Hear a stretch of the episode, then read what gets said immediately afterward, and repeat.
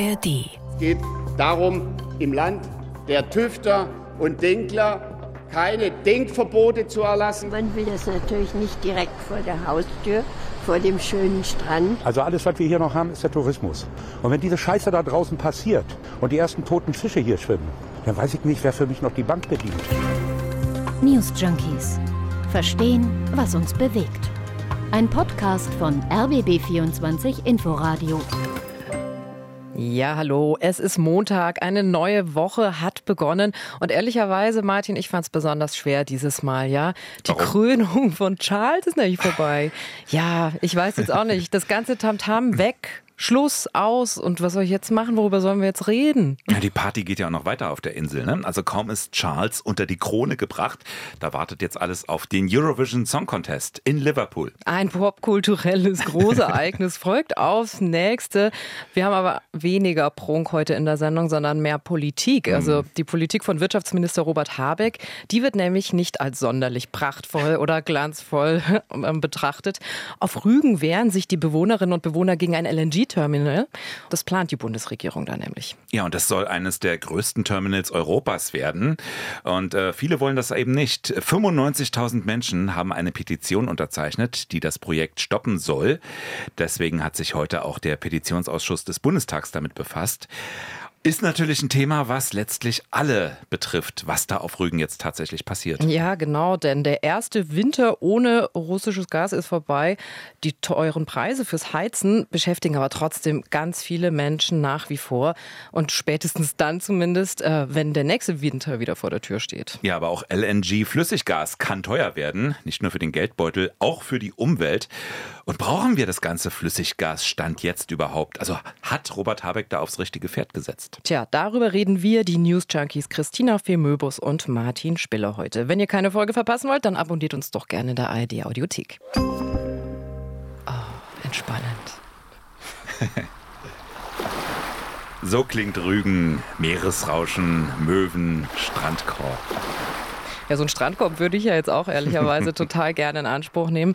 Da, wo Leute unglaublich viel Urlaub machen, nämlich auf Rügen, mhm. da plant die Bundesregierung jetzt einen LNG-Standort. Bei der Suche haben sie sich noch nicht ganz festgelegt, aber ähm, es gilt als offenes Geheimnis, dass die Bundesregierung den Hafen in Mukran im Nordosten der Insel bevorzugt. Da wundert es dann auch nicht, dass viele Menschen auf der Insel gegen dieses Großprojekt sind. Auch der Bürgermeister im Ostseebad Binz ist nicht sonderlich begeistert. Carsten Schneider heißt er. Wir leben nur vom Tourismus. Die Natur äh, ist hier noch an vielen Stellen wirklich Natur. Das soll auch so bleiben. Deshalb kommen auch viele hierher. Da hoffe ich eben auch, dass man das wahrnimmt in der Landes- und Bundespolitik, dass jetzt die Bevölkerung ganz stark dagegen ist. Ja, ich verstehe das auch irgendwie, oder? Also, Absolut. wenn du da aus deinem Fenster guckst und normalerweise einen schönen Strand siehst und dann ist jetzt aber bald auf Rügen in der Ferne, da am Horizont an der Küste, so fahren dann dicke Tanker entlang, die Flüssiggas aus anderen Ecken der Welt liefern. Mhm. Das passt irgendwie nicht so ins Urlaubsimage. Und dazu gibt es dann auch noch diese schwimmenden Plattformen, an denen die Tanker anlegen und das Gas abladen. Ja, und dazu kommt ja auch noch eine Pipeline. Ne? Also das mhm, Gas, das bleibt stimmt. ja auch nicht auf diesen schwimmenden Terminals. Das muss ja auch, auch irgendwo hin. Geplant ist deshalb eine 38 Kilometer lange Gasleitung, die dann mit der Erdgasübernahmestation in Lubmin verbunden ist. Gegner des Projekts, die sind jedenfalls richtig sauer. Es ist natürlich für die Tiere unwahrscheinlich schädlich. Der Heringsbestand erholt sich gerade wieder. Uns als Seglern schmeckt das nicht. Es ist für mich sehr klar, dass LNG und flüssiges Erdgas einfach keine Lösung ist für die Energieprobleme, die wir haben. Dass die Schiffe nicht unbedingt umweltfreundlich sind, dass das Wasser versaut wird. Und dieses Gebulle, das höre ich bis im Wohnzimmer rein, ja. Das was? Das Gebuller. Also das macht schon ziemlich deutlich in so in der Nutshell, also so in Kürze wirklich, was die Probleme sind, die das Großprojekt mit sich bringt. Ne? Also die Leute sagen, es ist zu laut. Außerdem zerstört es die Vogelschutzgebiete und Biosphärenreservate und es macht vor Ort, wie schon erwähnt, natürlich auch den Tourismus kaputt, von dem viele Leute auf der Insel leben. Also es hat 6,4 Millionen Übernachtungen letztes Jahr auf Rügen gegeben. Da hängen Existenzen von mhm. ab. Andererseits ist es natürlich auch überall so. Ne? Also bekanntes mhm. St. Florians Prinzip stinkendes Klärwerk, einschneidende Stromtrasse, riesiges Atomendlager. Finde ich alles super, super. Aber hier doch nicht. Was genau steht eigentlich in der Anti-LNG-Petition drin? Ja, da geht es jetzt nicht direkt um Terminal Daumen hoch oder Daumen runter, ja oder nein. Die Petition richtet sich konkret gegen das LNG-Beschleunigungsgesetz der Bundesregierung. Kleiner Reminder, das hatte die Bundesregierung ja beschlossen im Zuge der Gaskrise wegen des Ukraine-Kriegs. Da wurde das damals angeordnet und durch dieses Gesetz entfallen viele Auflagen für Umweltprüfverfahren. Und jetzt gibt es da eben ein breites Bündnis äh, an Verbänden, an Klimaschützerinnen und Klimaschützern, die äh, sagen, das muss weg so. Zum Beispiel auch Fridays for Future und die Deutsche Umwelthilfe unterstützen den Prozess. Der Initiator der Bundestagspetition war übrigens Marvin Müller. Das ist ein Student, der sitzt für die SPD in der Gemeindevertretung in Binz und sagt eben, man kann bei so Riesenprojekten nicht einfach die Bevölkerung außen vor lassen. Und solche großen Infrastrukturprojekte in der Art und Weise nicht zu kommunizieren, auch nicht mit den Menschen vor Ort zu diskutieren, die auch nicht am Prozess zu beteiligen, das funktioniert eben natürlich nicht. Das schürt Ängste, das schürt Unsicherheit und Unwissenheit und das hat am Ende auch zu der großen Protestwelle geführt. Ja, ein Protest, der ja auch schon seit mehreren Wochen so geht. Ganz ehrlich, ich will auf der anderen Seite auch nicht in Robert Habecks Schuhen stecken, beziehungsweise hm. den der Bundesregierung. Ich meine, wir haben Krieg in der Ukraine und wir wollen uns vom russischen Gas unabhängig machen. Und da kann man auch argumentieren, gerade letzten Winter war das Thema Energiesicherheit das große Thema in den Nachrichten, ja, wurde stimmt. rauf und runter besprochen. Mhm irgendwie handeln muss man ja auch. Es ist ein Dilemma, da hast du ganz recht. Genau so argumentieren auch Olaf Scholz und Robert Habeck. Sie verteidigen ihr Vorhaben nach wie vor. Denn es geht um Versorgungssicherheit für den Osten Deutschlands, für alle Länder im Osten. Der Bundeskanzler und ich haben hoffentlich deutlich gemacht, dass wir diese Debatte führen müssen, weil es um die Frage von nationaler Energiesicherheit noch immer geht. Ich finde dieser Satz, also es geht um die nationale Energiesicherheit, das klingt aber auch ein bisschen sehr dramatisch an der einen oder anderen Stelle. Darüber wird auch noch zu reden sein, ob wir wirklich all das Flüssiggas überhaupt brauchen. Die Bundesregierung, die drückt jedenfalls auf die Tube, ist auch nicht nur auf Rügen ein LNG-Terminal geplant. Im Dezember ist ja auch an der Nordsee in Wilhelmshaven, da ist ein LNG-Terminal an den Start gegangen. In Lubmin gibt es auch schon eins. Und im nächsten Winter soll auch im niedersächsischen Stade eine Anlage in Betrieb genommen werden. Das Problem mit dem Gas ist ja der Transport. Entweder über Rohre, also Pipelines, kennen wir, oder eben per Schiff. Da bräuchte man aber ziemlich viele, um Gas zu transportieren. Es sei denn, man kann das Gas irgendwie komprimieren. Und das macht man, indem man es verflüssigt. Und das ist ja auch das, wofür LNG letztlich steht. Ja, LNG steht nämlich für Liquefied Natural Gas. Es ist also flüssiges Erdgas. Schön hast du das gesagt. Danke, danke. Und dafür muss man es eigentlich nur kühlen. Klingt total simpel. Ist es aber nicht, denn flüssig wird das Gas dummerweise erst bei ziemlich frischen Temperaturen von so minus 170 Grad. Okay, ganz schön äh, kalt. Da reicht der Kühlschrank ganz nicht. schön kalt. Dann aber verliert das Gas massiv an Volumen und man braucht nur noch etwa ein Sechshundertstel des Platzes. Ein Sechshundertstel, also 600 Mal mehr Platz, andersrum formuliert. Und da kann man dann in riesigen Transportschiffen doch wieder einiges hin und her bewegen und transportieren. Schiffe, die aus Sicherheitsgründen übrigens mit doppelwandigem Nickelstahl ausgestattet sind. Mhm. Aber ein kleines Restrisiko bleibt, da gehen wir auch gleich nochmal drauf ein. Ja, man braucht aber eben nicht nur die Schiffe, sondern wir haben es schon erwähnt, man braucht auch die speziellen Terminals, an denen diese Schiffe dann anlegen. Das sind eigentlich selbst auch wiederum Schiffe, also schwimmende Plattformen, die über Leitungen dann mit dem Land verbunden sind. Das ist auch einer der Gründe, warum diese Terminals ziemlich weit draußen im Meer gebaut werden können. Ja, und idealerweise sind sie dann eben außer Sichtweite und nicht vor deinem Strand auf Rügen. Idealerweise, meistens dann doch nicht so ganz. Ja, und ähm, da wird das LNG dann eben erwärmt, wieder in Gas umgewandelt. Entweder mit Hilfe des Seewassers übrigens oder ein Teil des Gases wird einfach selbst verbrannt, um Wärme zu erzeugen. Und das wieder gasförmige Erdgas, das kann dann über Leitung vom Terminal an Land gepumpt werden. Die Betreiber sagen sogar, das ist ein komplett geschlossenes System. Also da kann auch gar kein Gas oder so austreten. Das Gas selbst, das äh, tritt vielleicht nicht aus, aber andere Stoffe können ja beim Import trotzdem entstehen. Und wenn dann ein Leck auftritt, dann wird es richtig gefährlich. Stichwort Nord Stream Pipeline. Die hat ja Lecks bekanntermaßen und da sind Tonnen über Tonnen Methan ausgetreten. Mhm. Und Methan, das ist laut dem Weltklimarat IPCC viel, viel klimaschädlicher als CO2. Also innerhalb von einem Zeitraum von 20 Jahren kann es 80 Mal so klimaschädlich sein wie CO2 und das hat enorme Folgen für und die Umwelt. Wenn wir immer von Erdgas reden, ne, das ist überwiegend zum ganz großen Anteil Methan. Ja, also bei der ganzen Debatte rund um LNG frage ich mich ja ehrlicherweise oft, wie nötig haben wir das denn wirklich jetzt gerade noch, Stand jetzt, ähm, dieses Flüssiggas zu bekommen, zu besorgen? Ich habe gelesen, dass die Gasspeicher aktuell zumindest ganz normal gefüllt seien, also dass die Stände ungefähr bei 70 oder 80 Prozent liegen. Reicht doch, oder? Ja, aktuell. Aber was wir ja gelernt haben aus dem letzten Winter, die Speicher, die sollen ja auch so voll bleiben, wenn es dann wieder kalt wird. Und deshalb hat die Bundesregierung ja auch angefangen, um unabhängig von Russland zu werden, äh, eine ganze Menge an anderen Deals zu machen. Mit Katar, mit dem Senegal, Kanada, den USA. Überall daher soll Flüssiggas nach Deutschland kommen. Wenn man das jetzt alles so hört, wäre dann nicht doch Fracking die bessere Alternative? Also das Gas gleich bei uns fördern, statt meinetwegen in den USA gefracktes Gas umständlich per Schiff zu uns zu bringen. Den Umweg müssen wir jetzt auch noch nehmen in den News Junkies. Schön, dass ihr noch dabei seid. Es gibt gleich noch viel mehr aus Technik und Wissenschaft. Also warum nicht Gas im eigenen Land gewinnen, ohne den teuren und unsicheren Transport? Wir müssten nur selbst Fracking ermöglichen. Ja, das sagt gerade wieder die FDP in Form von Christian Lindner. Andere wiederum sagen, naja, es mag sein, dass der unsichere Transport entfällt, aber dafür gibt es eben ganz viele andere Risiken. Man muss dazu sagen, schon jetzt wird Gas in Deutschland gewonnen, Erdgas, aber konventionell gefördert. Und es ist auch sehr wenig. Also es reicht gerade mal für etwa 5% des Verbrauches. Anders zum Beispiel in den USA, da wird ein Großteil des Erdgases mit der Fracking-Technologie gefördert. Wir haben uns in der Vergangenheit ja auch immer wieder mit Fracking schon beschäftigt. Wir müssen das jetzt nicht nochmal komplett neu erklären, aber oh. doch mal in, in Kürze. Martin, leg los.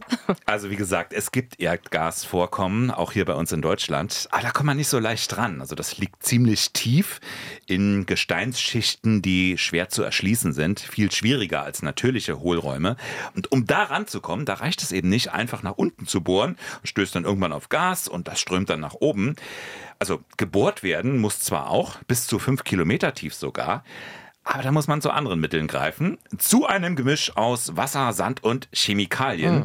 Es wird dann tief ins Gestein gepresst, dann bilden sich Risse. Das Gestein wird praktisch aufgebrochen. Genau. Oder? Ähm, daher ist ja auch der Name entstanden, Fracking.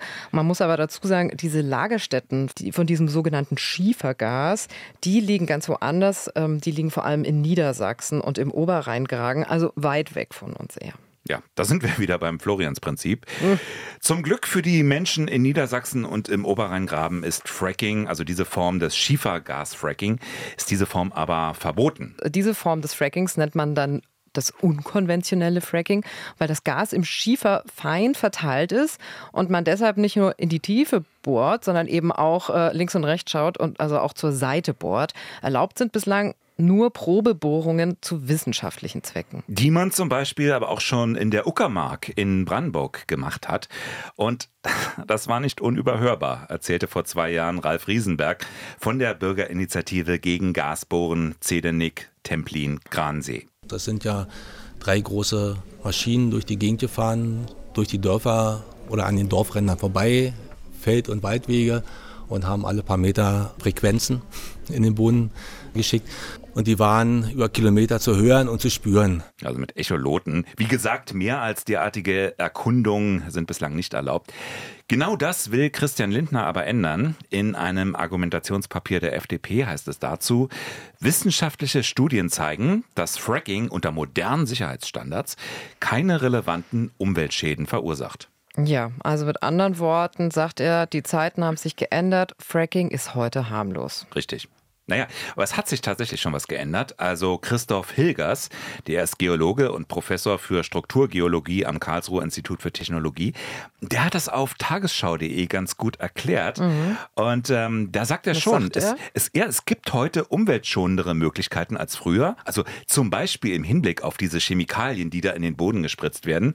Da wurden heute ganz andere eingesetzt. Zum Beispiel modifizierte Stärke aus der Lebensmittelindustrie oder Kaliumcarbonat, das Düngemittel aus aus der Landwirtschaft. So was ist das heute Modifizierte eher. Stärke ist auch in meinen Suppen drin, in meinen Tütensuppen, aber. Siehst du, und die isst du ja auch. Und äh, ein ganz hoher Anteil ist Wasser. Ja, aber es bleibt doch der hohe Flächenverbrauch. Also unsichtbar sind diese ganzen Bohrungen ja nicht. Stimmt, aber auch der sinke, laut Hilgers, weil das Bohren in der horizontalen, du hast es ja beschrieben, weil das ja viel einfacher wäre. Einige Kilometer sind heute unterirdisch möglich. Okay, das ergibt Sinn, wenn man dann unter der Erde in die Horizontale bohrt. Braucht man dann. Weniger von oben. Okay, verstanden. Ja, aber dann nennt Hilgers noch einen dritten Punkt, nämlich eine viel bessere Überwachung als früher durch ganz hochsensible Messgeräte. Aber was wird es wirklich bringen? Weiß man denn überhaupt, wie groß diese Vorkommen sind? Das kann man doch gar nicht richtig messen. Nee, das kann man nur schätzen. Der Branchenverband, Bundesverband Erdgas, Erdöl und Geoenergie e.V., Mhm. der schätzt die sicheren und wahrscheinlichen Reserven auf gut 32 Milliarden Kubikmeter. Das Umweltbundesamt, das geht sogar von zwischen 800 und 940 Milliarden Kubikmetern aus. Ach, enorme Summe. Allerdings nur, wenn man alle vermuteten Potenziale wirklich zusammenrechnet, wenn man die dann alle auch erschließen würde. Das ist natürlich mit großen Unsicherheiten versehen. Aber immerhin, ja. Also würde die Menge an Fracking-Gas schon eine Hilfe sein für so zehn Jahre.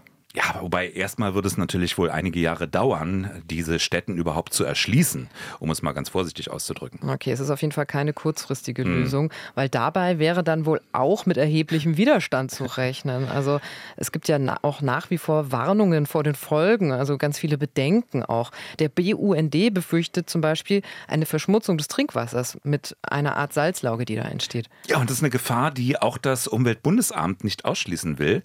Deswegen soll es ja auch diese engmaschige Überwachung geben.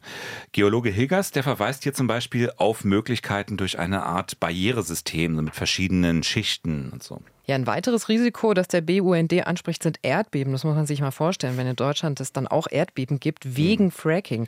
Die staatliche Geologiebehörde der USA geht zum Beispiel davon aus, dass mehrere Beben in Oklahoma sehr wahrscheinlich mit der Öl- und Gasförderung dort zusammengehangen haben. Also Mhm. durch die Einspritzung dieser Fluide, die wir erwähnt hatten. Ja, ist krass. Aber auch hier sagen Befürworter wieder, bei uns ist das ja ganz anders. Da gibt es eben viel strengere Regelungen. Risiko äußerst gering. Ja, aber auch bei uns verbraucht Fracking enorm viel Wasser. Mhm. Also noch so ein Punkt. Und daran wird auch die neueste Technologie nicht viel verändern. Es geht darum, im Land der Tüfter und Denkler keine Technologieverbote zu erlassen. Fracking ist eine Gefahr für Mensch und Natur. Fracking verunreinigt das Grund- und Trinkwasser durch Chemikalien, aufsteigendes Methan und Lagerstättenwasser. Tja, Töne aus einer Bundestagsdebatte. Es gibt natürlich keine Technologie ganz ohne Risiko und auch nicht ohne Eingriffe. Wie fällt denn nun unser Fazit aus? Tja, gute ist, Frage. Ist Fracking die bessere Alternative, damit Rügen Rügen bleibt? Naja, ich bin mir nicht ganz so sicher, ob das jetzt die, äh, das, das Wahre am Ende ist. Mhm. Es gibt ja noch andere Aspekte. Also dieses Thema Klimaschutz, das halte für mich äh, schon die ganze Zeit nach. Das hatten wir noch gar nicht. Also der CO2-Fußabdruck von LNG, der ist wesentlich höher als der von heimisch gefördertem Erdgas. Also bei der Kompression des Gases und vor allem beim Transport, da fallen auch noch mal unglaublich viele Emissionen an. Naja, dann doch lieber fracken, quasi dezentral, lokal unser Gas selber produzieren. Oder überlassen wir das den anderen und bauen lieber nur die LNG-Terminals, also zumindest zur kurzfristigen Absicherung. Ja, und das ist genau der Punkt. Hm. LNG war ja eher jetzt zu Zeiten des Krieges so die schnelle Brücke, eine schnelle Notlösung, um dafür zu sorgen, dass wir ähm, noch genug Gas in unseren Speichern haben, obwohl wir eben unabhängig werden wollten von äh, den russischen Gasvorkommen. Und angesichts der Tatsache, dass LNG sehr viel kurzfristiger verfügbar wäre, Vielleicht sollte man nicht erst noch in neue fossile Energiequellen einsteigen. Ja, das wäre vielleicht auch das falsche Signal. Das würde vielleicht sogar noch den Druck herausnehmen aus der derzeitigen Transformation. Was meint ihr eigentlich? LNG ausbauen? Oder doch Sel selber fracken? Selber fracken oder weder noch? Schreibt uns einfach, würde uns interessieren, an newsjunkies.rbb24inforadio.de. Schön war's mit euch. Ich hoffe, ihr hört auch morgen wieder rein bei uns, den News Junkies. Martin Spiller und Christina Femöbus. Schönen Abend. Tschüss. News Junkies. Verstehen, was uns bewegt. Ein Podcast von RBB24 Inforadio. Wir lieben das Warum.